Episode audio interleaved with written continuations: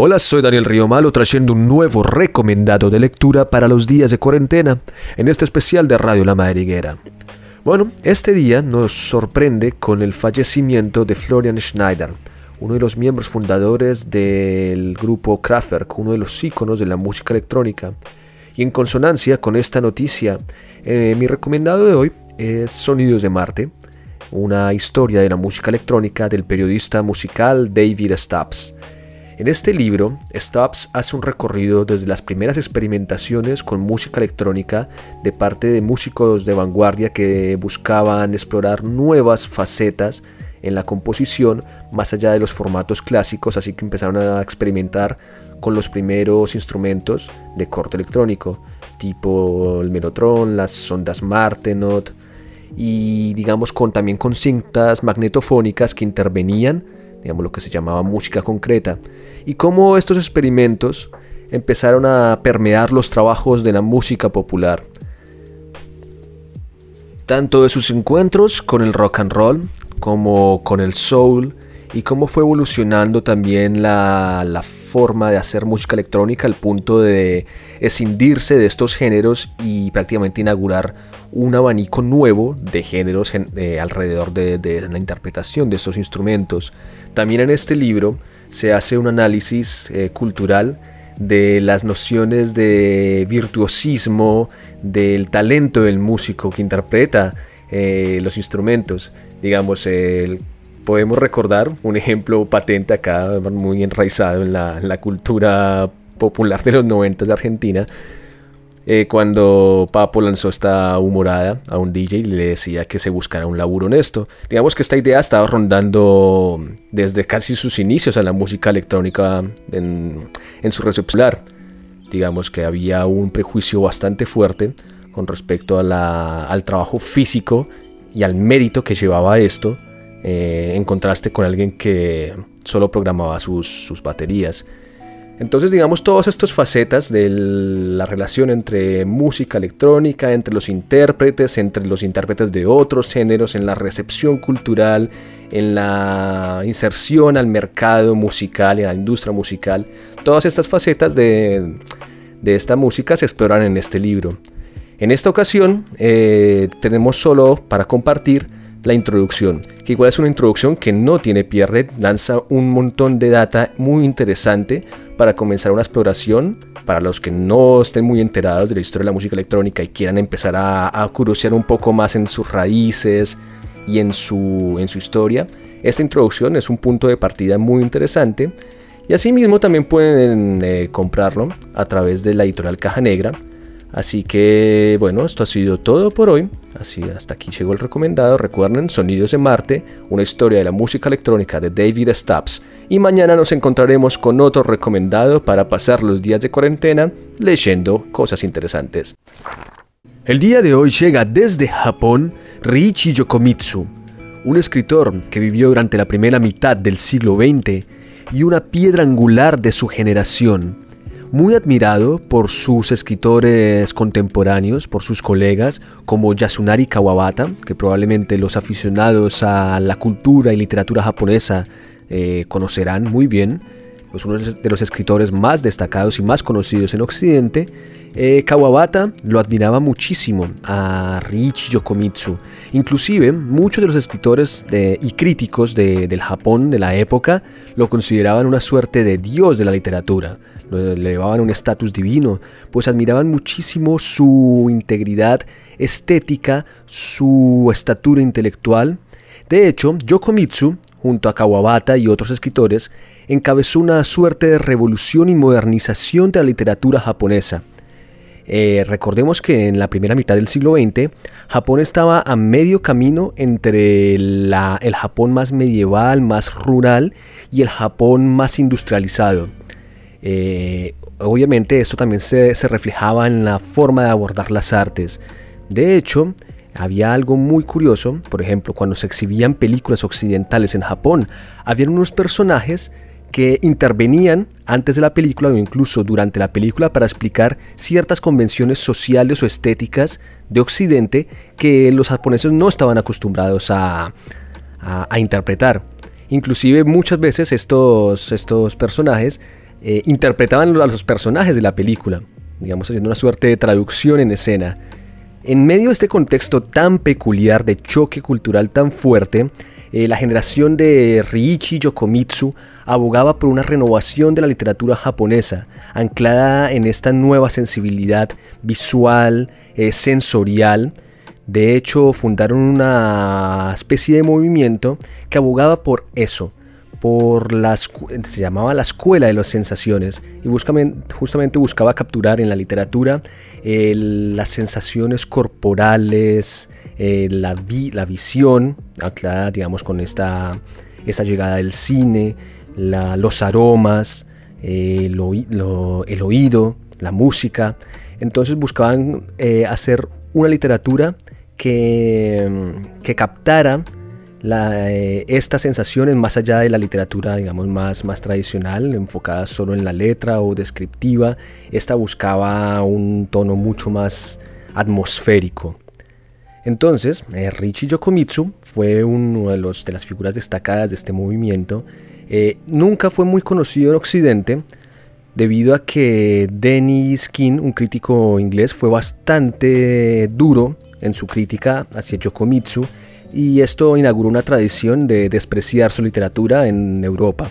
Y obviamente eso eh, percutió en, en, el asunto de que no se tradujera al español. Recientemente, la editorial independiente, acá basada en Buenos Aires, eh, también el Caracol, editó sus primeros relatos en español. Solo había un cuento traducido al español y ellos se tomaron la tarea de, investigar este periodo de la literatura, de investigar su vida. De hecho, el libro, la compilación de relatos titulada La primavera llegó en un carro tirado por caballos, eh, tiene un estudio muy interesante eh, con el que abre este compilado y que nos acerca un poco a este periodo histórico en el que se movió Yokomitsu. Eh, bueno, para los interesados en conocer más sobre su obra, pueden solicitar a través del inbox de Radio La Madriguera un enlace para leer un fragmento de Máquina, un cuento delicioso, es increíble este cuento.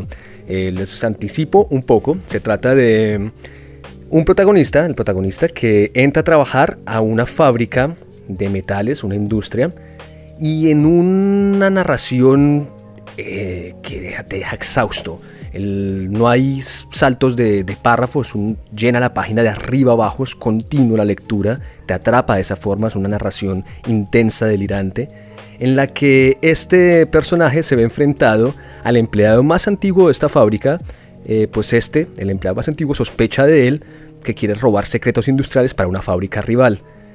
Y se empieza a generar una trama de violencia, de intriga, muy, muy visual, muy interesante, es casi cinematográfica a ratos. Así que bueno, eh, pueden pedir al inbox de Radio La Madriguera un fragmento para que se antojen y asimismo pueden comprar el libro.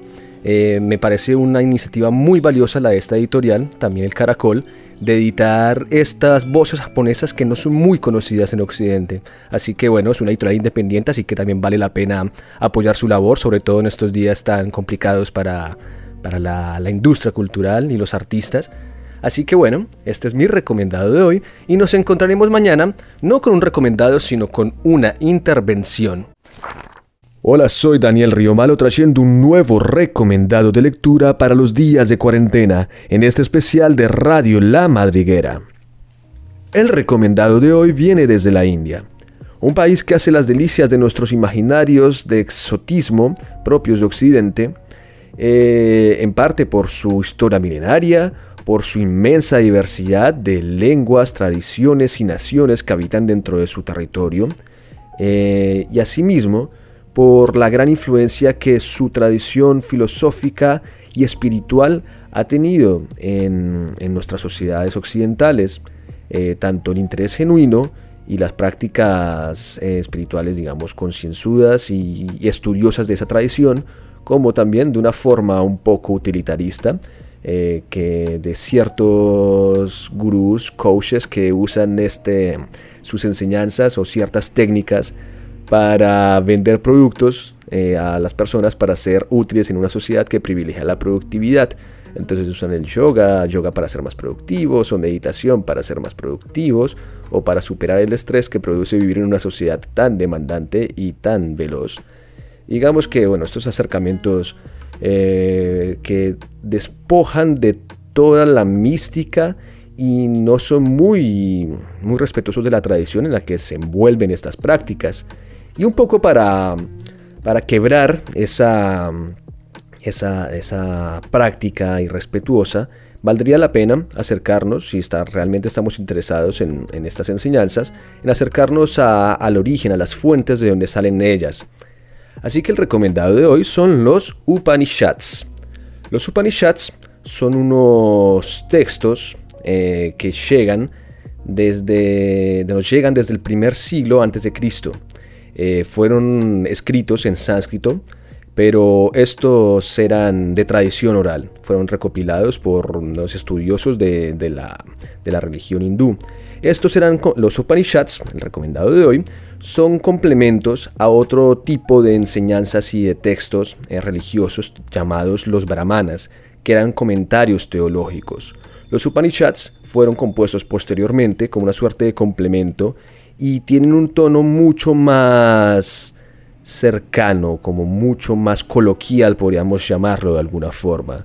Son complementos en clave a veces de fábula, eh, en encaminados en hacerle comprender las enseñanzas de los brahmanas, las enseñanzas más teológicas, más eh, técnicas, por decirlo de alguna forma. En cambio, eh, en los Upanishads se aterrizaba a un lenguaje más tranquilo, más alegórico en ciertas ocasiones. En esta ocasión es una edición de Editorial Ciruela en la que reúne cuatro de los cientos de Upanishads que ha recogido la tradición escrita. En este em, libro está, hay cuatro Upanishads, el Chandogya Upanishad, que habla sobre la mística y la naturaleza del canto. Eh, este es muy interesante porque en la tradición hindú la voz, el cuerpo, eh, jugaban un papel fundamental en, los ritos, en los ritos religiosos. Eh, casi que toda palabra escrita, toda sílaba pronunciada y las posiciones del cuerpo eran parte de, un todo, se tenían que tener una correspondencia absoluta para guiarla, para que la ceremonia religiosa tuviese un éxito. De ahí que venga todo, toda esta tradición de los mantras, está obviamente relacionada con, con esto y hace una reflexión muy hermosa sobre la naturaleza del canto, del por qué se canta, de los efectos que puede producir en el cuerpo. Así que bueno, es una lectura muy interesante esta. También está el de Svetasvara Upanishad, que habla sobre las personificaciones de los principios supremos, de cómo se manifiestan los principios supremos, eh, lo que ellos consideran como el absoluto, la fuente de, todo lo, que existe, y cómo se personifica en el mundo, digamos, cognoscible, físico. El tercer Upanishad que se reúne en este volumen es el Kata, en el que la muerte personificada instruye a un joven discípulo sobre la naturaleza mortal, sobre mm, la naturaleza de la vida, o sea, por antonomasia la muerte instruye sobre, invita a su discípulo a pensar sobre la vida. Y por último está el Isa Upanishad, que habla del conocimiento como una suerte de salvación, de guía y de arma contra los engaños y contra las posibilidades de de descenso, de, descenso a la tristeza o hacia las preocupaciones de, o hacia las tentaciones del, mundo, lo que nos puede llevar a elegir un mal camino, una mala senda para que nos robe el bienestar y nos robe la, digamos, como la paz espiritual. Digamos, estas explicaciones obviamente son un poco coloquiales también para, ¿para qué? Pues este eh, son libros que, que requieren la lectura la relectura, la lectura y la relectura. Son textos muy complejos en su sencillez, eh, son frases cortas que en ocasiones eh, parecen muy obvias, pero en su obviedad encierran muchas, muchas reflexiones y mucha profundidad. Así que mm, también otro rasgo muy peculiar de esto, como ya lo había mencionado, es que mm, los Upanishads eran de tradición oral y fueron reunidos en textos como para facilitar su estudio. Pero es muy recomendable hacer el ejercicio de leerlos en voz alta, un poco para captar esta esencia de los rituales hinduistas en la que la voz, el cuerpo y la palabra eh, tengan que corresponderse. Y creo que es un, un, ejercicio muy interesante que hemos perdido en Occidente y el mundo contemporáneo en general, la lectura en voz alta, que nos permite dimensionar el ritmo, la intención del texto que leemos. Así que, bueno, si están interesados en conocer más sobre los Upanishads, tenemos la edición de Ciruela en PDF que pueden solicitar enviando un mensaje al perfil de Instagram de Radio La Madriguera. Esto ha sido todo por hoy, el recomendado del día, los Upanishads, textos de tradición hinduista del primer milenio antes de Cristo, traídos ahora a ustedes en PDF, gracias a la magia de la tecnología y de esta cuarentena que nos tiene encerrados. Les envío un abrazo enorme y nos encontraremos de nuevo mañana para más recomendados. Adiós.